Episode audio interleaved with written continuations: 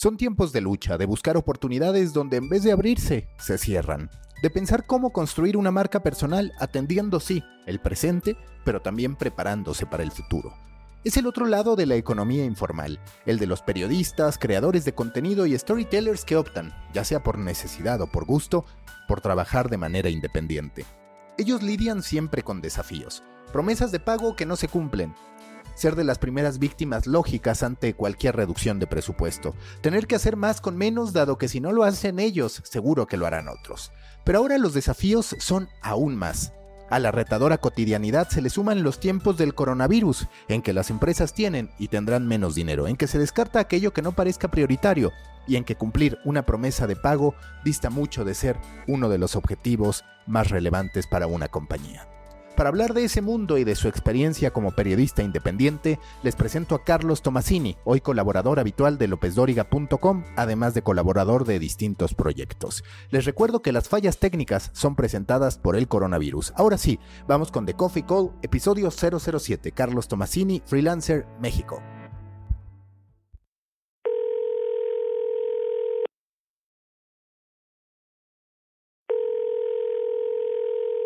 De Coffee Co, episodio 007 con Carlos Tomasini, periodista, freelancer. Carlos, gracias por estar acá. ¿Cómo vive un freelancer momentos como el del coronavirus?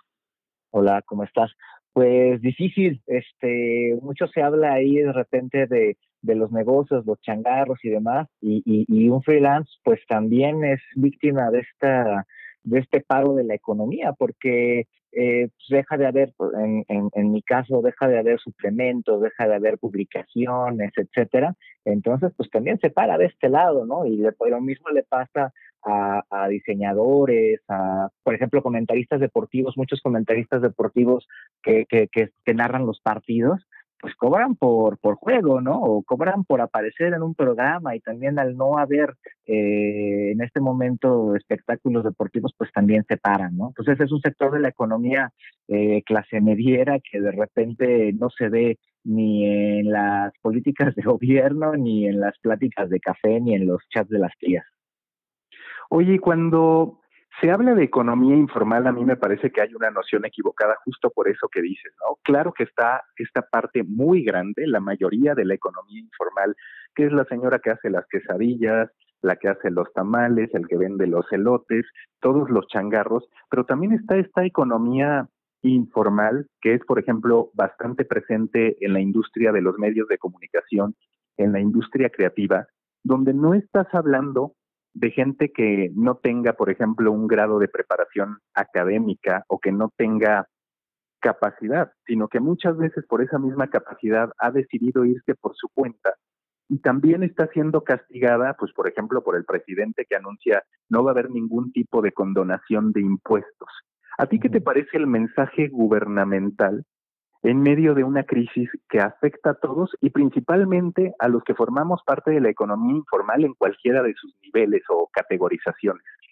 Eso es terrible porque eh, si tú te echas un clavado a lo que está pasando en el mundo, en España, por ejemplo, ayer se anunció el plan de Trump y demás, eh, lo que están haciendo es justamente primero ayudar a, los independientes, ¿no? Este, eh, primero me, me, encargo de que haya, por ejemplo, liquidez de lana para que la gente pueda seguir gastando y demás, y aquí están haciendo lo contrario en ese esfuerzo por mantener eh, saneadas las finanzas y no gastar y demás, eh, se están olvidando de, de eso, porque además el gobierno, eh, al momento de, de, de, manejar sus finanzas, pues no consideró que la lana que estaba gastando del guardadito, la, ese guardadito existía para momentos como este y demás.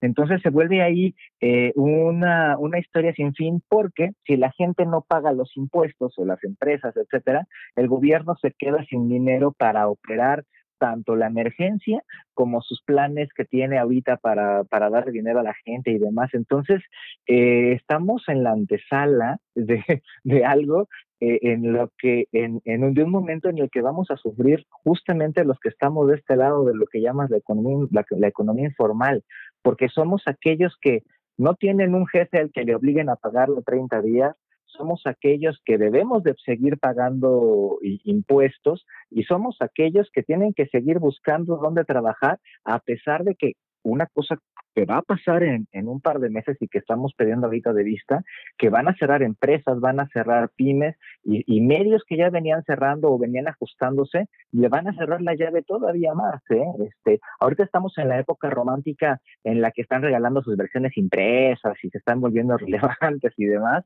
pero los anunciantes y, y, la, y la gente que se encarga de mantener vivos esos negocios, pues también se está quedando sin lana y es a lo primero que le va a recortar, ¿no? Entonces, vamos a vivir ahorita una época a, partir del, segundo semestre de este año, los inicios del próximo, muy difícil para, para este medio, ¿eh? Para, en este caso, para medios de comunicación, que es lo que nos atañe, pero toda esta economía en el país va a sufrir un colapso súper importante y eso es algo que nosotros ahorita tendríamos que estar pensando en ver cómo le hacemos. Se ve difícil, pero eh, la oportunidad que tenemos y viendo lo que está pasando en otros países es que tenemos todavía chance de planear qué podemos hacer.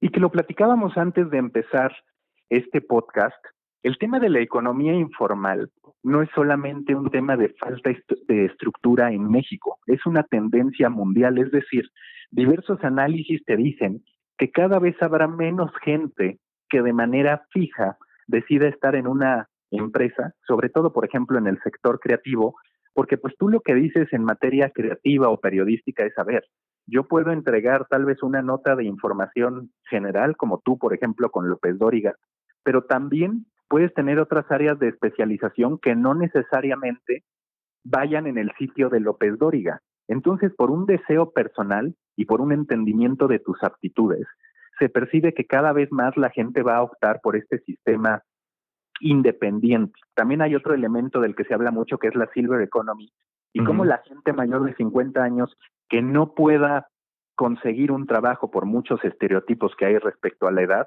van a emprender, van a estar por su cuenta, ofreciendo sus servicios a distintas empresas. Entonces lo que te encuentras es que una tendencia que ni siquiera tiene que ver solamente con esta falta de estructura, sino con la evolución de la sociedad, con incluso el incremento de la expectativa de vida, choca con políticas que castigan curiosamente la economía informal. ¿Tú qué percibes que tendría que pasar a este respecto para que mejoren las condiciones? Sí, mira, y, justo eso que describes es bien importante y, pasa también por aspectos como la automatización, por ejemplo, ¿no? O sea, la digitalización. Hoy en día una persona no se puede especializar en una sola cosa. ¿no? Este, saquémoslo de los medios de comunicación. Una persona que trabaja en una línea de producción en una fábrica, un especialista en ponerle tornillos a un coche, ¿no? Este, eh, mañana esa función va a estar este, a cargo de un robot. Entonces esa persona no se puede quedar sin chamba. Entonces esa persona mientras está especializándose en ponerle tornillos al coche, también tiene que estar especializando en cómo darle mantenimiento al robot que va a hacer su trabajo, en cómo crear este un código de software para este, automatizar el siguiente proceso de los tornillos, etcétera. Eso es súper importante hoy en día. O sea, hoy en día la gente que, que, que estudió este, 10 años para especializarse en una cosa eh, está en el peor de los panoramas. Hoy en día, un, y, regresando a los medios, un periodista tiene que ser capaz de, este, de cubrirte una contingencia como esta del coronavirus, pero también estar pendiente de cómo va la, la cómo va la, las grandes ligas, cómo está el escándalo de la corrupción en las grandes ligas, este, cómo está el tema de la economía eh, global, qué te dijo, qué te dijo, este, eh, no sé, eh, algún artista de, Hollywood o, cómo están los estrenos de las películas. O sea, tienes que ver la enchilada completa para poder estar al día. O sea, hoy en día lo que haces hoy no lo vas a hacer mañana. Entonces un periodista tiene que estar tanto, tiene que estar preparado tanto en estos temas de la, de, la diversidad de temas, como también en los puestos. O sea, tienes que sacar video, tienes que saber editar, tienes que saber hacer una nota para radio, hacer una nota para, para internet, este, tuitear, ¿no? Tienes que estar preparado para todo. Y eso a su vez es un problema porque es un profesional muchísimo más preparado que está cobrando menos dinero, que le está costando más trabajo este, encontrar un espacio en medios, es un, es un problema que se tiene que, que, arreglar.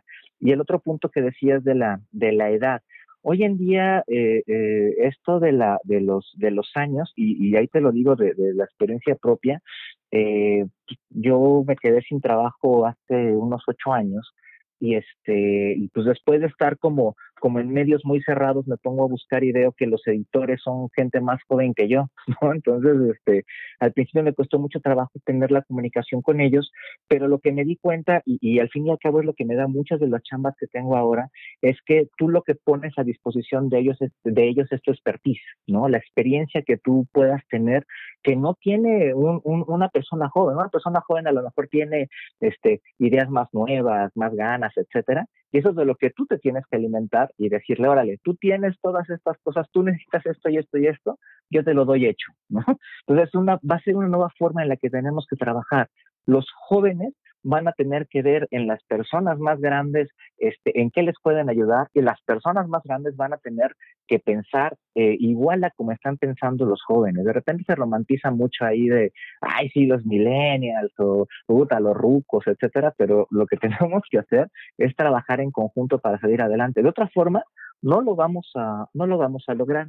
Y el otro punto que menciona de, de las políticas ahí está, estamos teniendo unas políticas pensando, eh, ya no digamos en un México o en un mundo laboral, sino en una sociedad global de los años 50, ¿no? De los años 40, de los años 30. O sea, lo puedes ver desde que dicen que las mujeres son las que cuidan a los adultos en las casas, etc. Esa es la mentalidad que tiene el gobierno. O sea, al momento de tomar decisiones económicas, están, siguen pensando en economías que hoy no existen. Tienes que estar pensando en la economía que viene pero no lo tienen en cuenta, ¿eh? Y es un peligro que corremos los que estamos este, pensando de, de este lado, que en algún momento lo vimos como, como opción, ¿no? Y, y, y, tú me darás la razón. Hoy en día una persona que ya se volvió independiente este, laboralmente, difícilmente va a volver a, encajar, ya no, ya no digamos querer, va a volver a encajar en una, en una estructura eh, eh, eh godín, porque pues ya no está hecha para, para eso, ¿no?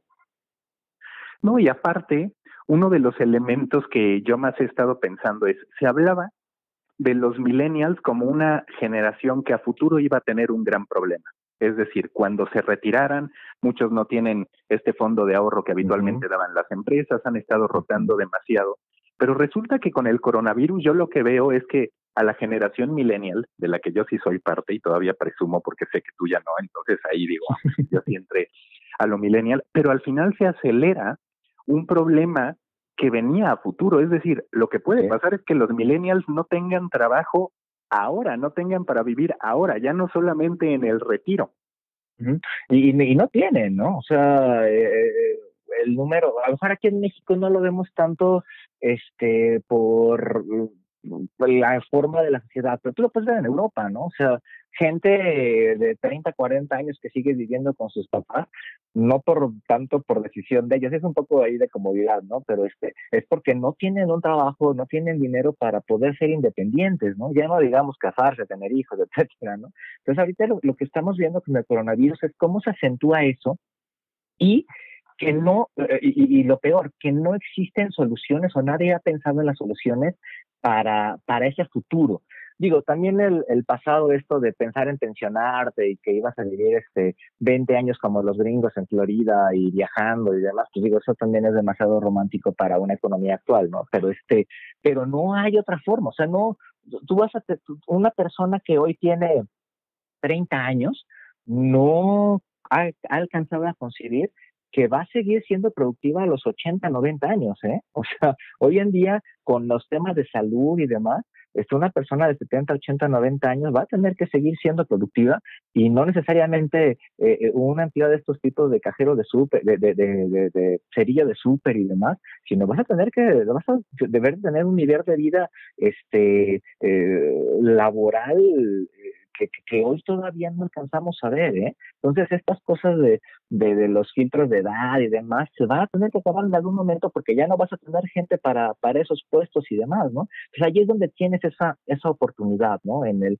en el emprendimiento de, las personas mayores y en, en, la preparación de ellas, ¿no? Porque también esa es otra. Las personas mayores, a mí me toca ver colegas periodistas que dicen, no, periodismo digital, ¿cómo? No, este, yo no grabo este video, no, no, o sea, cálmate, o sea, tienes 30, 40 años y ya te sientes fuera de onda, pues no, papá, o sea, tienes que estar al día absolutamente en, en, en todo, porque ahí es donde está el futuro de esto, ¿no? O sea, los medios de comunicación van evolucionando y, y, y, y, es muy curioso porque, por ejemplo, lo que tú ves en Netflix pues sigue siendo televisión y los contenidos que consume más la gente sigue siendo del estilo del Chavo del Ocho de las telenovelas, pero con producción y temáticas del 2020, ¿eh? Entonces, este, no se está descubriendo nada nuevo y las personas con experiencia podrían estar haciendo más cosas ahí.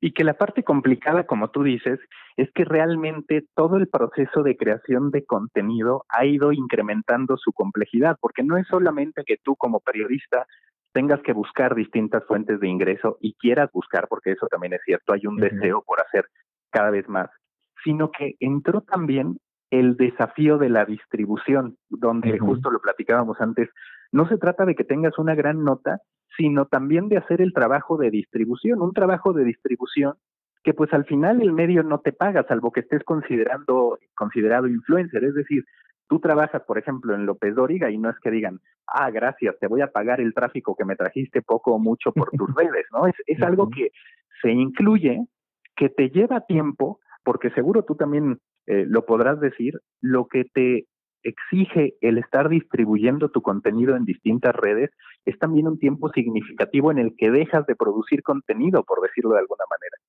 Sí, y, y, y mira, eso, eso es súper importante. Eh, hoy en día, eh, también te propósito de experiencia, mucha de la visibilidad que puedes tener tú como, como profesional es a partir de las redes. O si tú no estás en las redes, este, no te cae chamba. O sea, la gente no sabe qué haces. Tienes que, pues no es presumir, sino que meterte en esa dinámica de hoy de que, oye, este, hoy fui a reportear tal evento a tal lado y este aparte de subir mi nota pues subo el video del lugar en el que estoy o sabes qué este no estoy trabajando pero me tocó una marcha enfrente pues voy a tener que subir el video a mis redes de esa marcha y demás y solamente así saben qué haces hoy en día esto de mandar los currículums tengo tengo un, un muy buen amigo que que se ha dedicado a mandar currículums a, a, diversas empresas y a pesar de que es una persona súper preparada, de los mejores profesionales en digital que conozco, pues como que no le pega, como que le, le falta esa otra, esa otra parte, ¿no? Y al contrario, en, medios he visto que, que, que, se jalan de repente a gente que tiene mucha presencia en medios, pero no es, no es necesariamente la mejor para, para las coberturas, pero los medios, fíjate que hoy en día se fijan también mucho en eso, ¿no? Entonces es una labor que tienes que hacer. Este, tú como, como profesional tienes que hacerte eh, ver en los medios, eh, en tu LinkedIn, en tu Twitter, en tu, este, en tu Facebook, este, si, si, si, si tienes edad, o más bien si tienes contenidos para TikTok, en TikTok y demás, pero es súper importante eso porque eso te da visibilidad. Y fíjate que eso yo se lo aprendí a los artistas. Este, de repente yo criticaba mucho medios como Telenotas y demás, y, y, y hasta que tuve cercanía con ellos y, y, pude ver lo que hacían los artistas, esto de que pues el escándalo de fulanita de tal que aparece en la portada de Telenotas, eso es lo que le da eh, la presentación en Macuspana en este al, principio de la pelea de gallos, ¿eh? O sea, este es una autopromoción que tienen que hacer las personas, los escándalos que hacen los futbolistas de repente y demás, pues también son promoción para ellos y hacen que los vean los promotores, ¿no? O sea, el ejemplo es muy radical, pero este, tú tienes que hacer una promoción de tu trabajo a través de redes sociales hoy en día quieras o no, ¿eh? Y sí, pues a lo mejor es, es, lana, es ese tiempo que, que, que, no estás invirtiendo en generar contenido, yo diría que sí estás generando un contenido, pero este, pero pues también es parte de tu, de tu trabajo, ¿no? Esas dos o tres horas del día que le, que le pones a eso es súper importante, ¿no?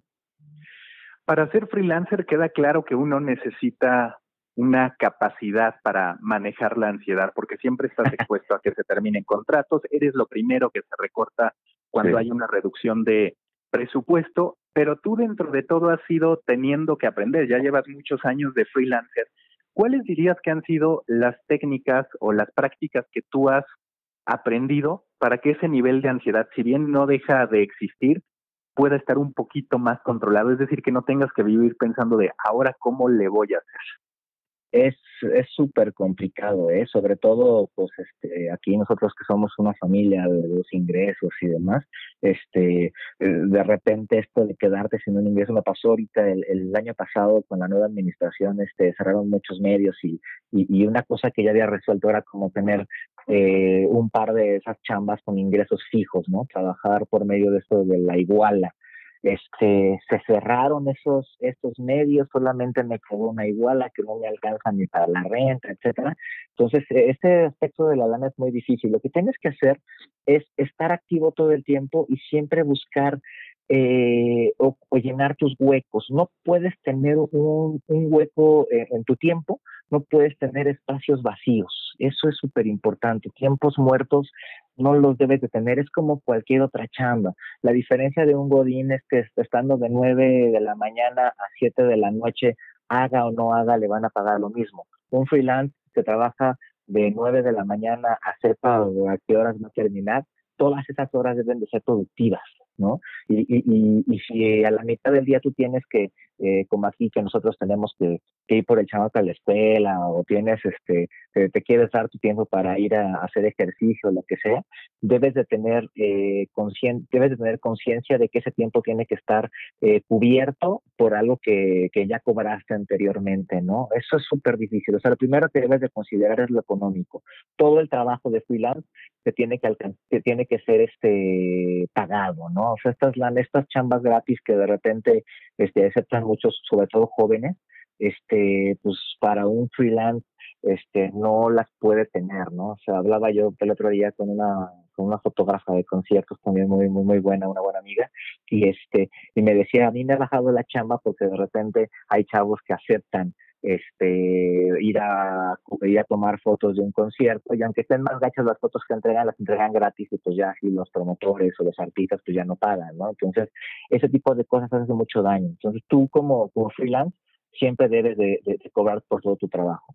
Y la otra es este pues ser muy organizado, o sea, eh, siempre teniendo tiempos de entrega, este, cumplir, pues digo, siempre cumplir con tus tiempos de entrega, este, siempre hacer el mejor trabajo posible, eh, dar eh, un estándar más alto del que te piden. eso, eso, eso es lo que te va a dar la siguiente chamba. Eso es lo que te va a asegurar que si te cierran un medio, este, vas a poder ir a tocar la puerta a otro. Y algo más también que tienes que hacer es muchas relaciones públicas, ¿no? De repente los freelance estamos encerrados. Por ejemplo, ahorita llego aquí, estamos a punto de cumplir dos semanas y medio de encierro y pues la neta me sorprende lo acostumbrado que estoy a, esto, este, eh, pero debes de tener muchas relaciones públicas, debes de tener mucho contacto con, con, los, con los medios y demás, y, y, que sepan quién eres y qué estás haciendo, y tú saber qué necesitan los medios, porque eh, no van a venir a, a, buscarte a ti, ¿no? Sino que tú también tienes que ir a, a, tocarle las puertas y ver qué es lo que ellos necesitan, ¿no?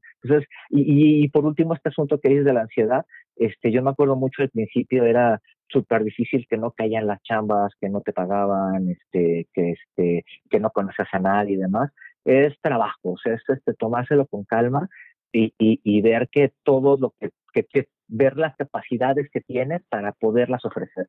Si tú quieres ponerte a hacer algo para lo que no eres bueno, para lo que sabes que este que no la vas a armar, este los tiempos se van a alargar. Entonces lo que tienes que identificar muy bien son tus capacidades y eso es lo que vas a poner en el mercado. No un freelance no tiene mucha chance de, de entrar a experimentar. Tienes que experimentar en privado para que cuando lo vayas a vender ya seas un pro o más o menos puedas venderte como un pro en lo que vas a hacer.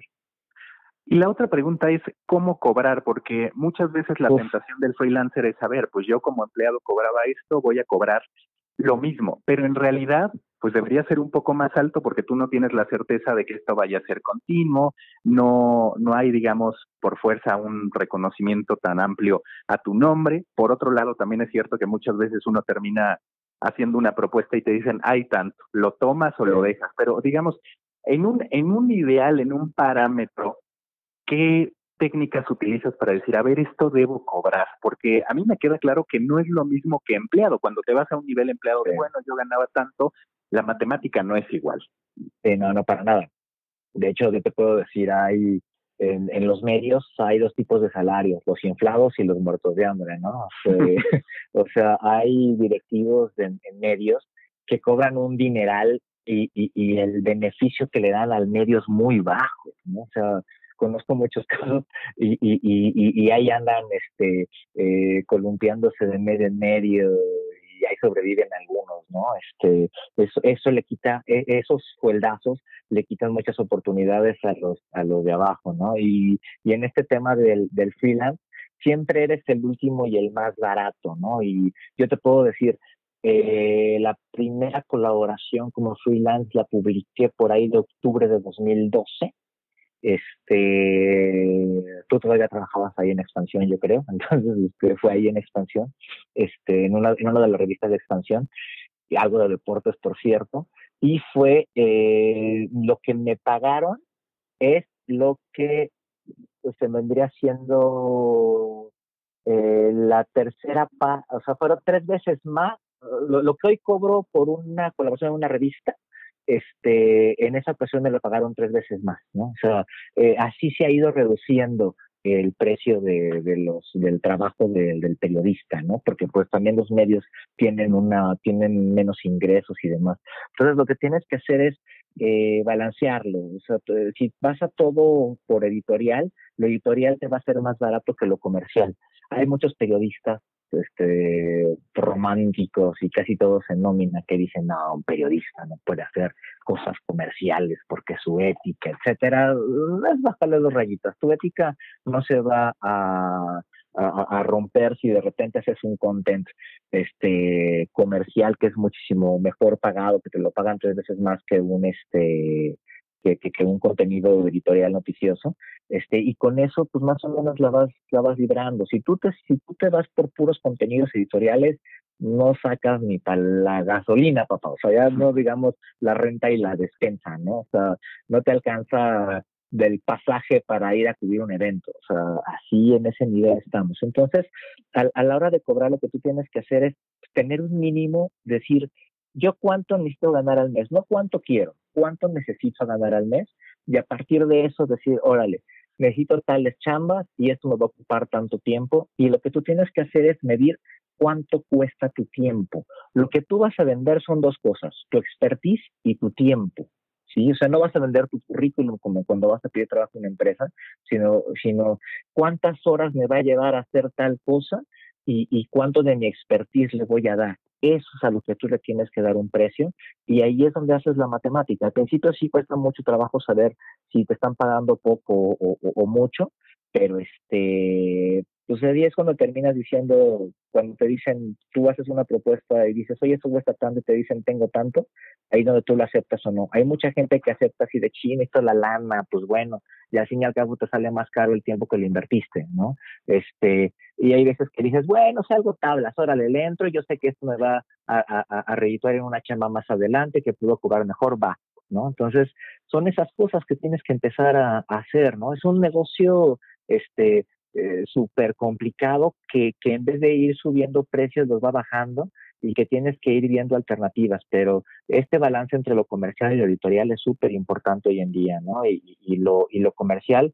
lo puedes, ahí sí puedes este, ganarle un poquito más y la diversificación, ¿no? O sea, si colaboras en puro digital vas a ganar la décima parte de si colaboras también en una eh, revista o si trabajas en un periódico, etcétera, ahí donde lo tienes que, que, que, que, que balancear, ¿no? Este, es complicado, pero, pero no es tan difícil, pero insisto, lo que tienes que, que, que, que contar, eh, lo que tienes que darle un valor monetario es a tu tiempo y a tu expertise, y eso es lo que vas a vender. Última pregunta en The Coffee ya hemos hablado mucho de lo complicado que es ser freelancer, estar en distintos proyectos. ¿Qué es, por otro lado, lo que más has disfrutado de ser freelancer, de poder estar generando distintos proyectos? Una cosa que yo disfrutaba mucho, ahora sí, cuando era Godín, cuando yo trabajé 10 años en, en Reforma, este, era que nunca estaba yo haciendo lo mismo. A pesar de que yo iba a un periódico y tenía que hacer suplementos y demás, todo era diferente. O sea, cada mes teníamos que pensar algo diferente. Este, de repente llegaban y te decían, oye, ahora hay que hacer un suplemento de de pelucas o de pollos, ¿no? Era, chido ahí de repente este, darle vuelta a la imaginación y, y, no hacer lo mismo todos los días.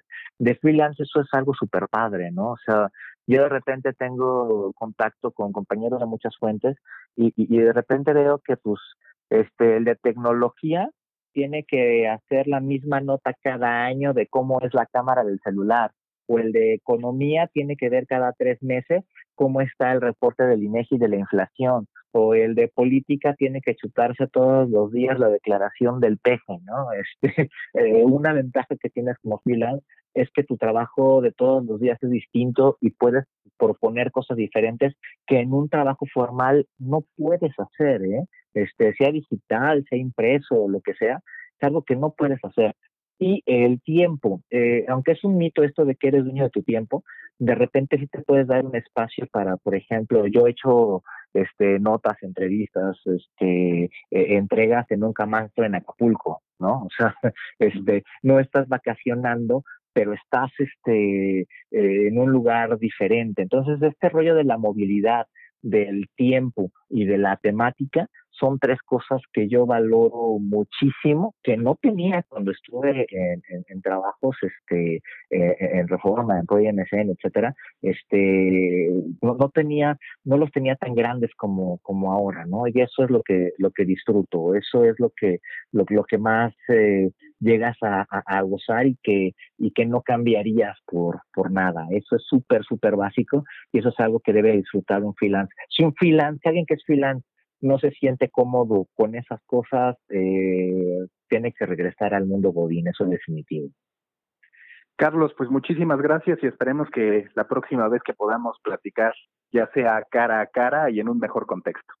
Pues, espero que así sea y pues un abrazo y pues un, un, un placer poder platicar contigo en un espacio de esto. Muchísimas gracias.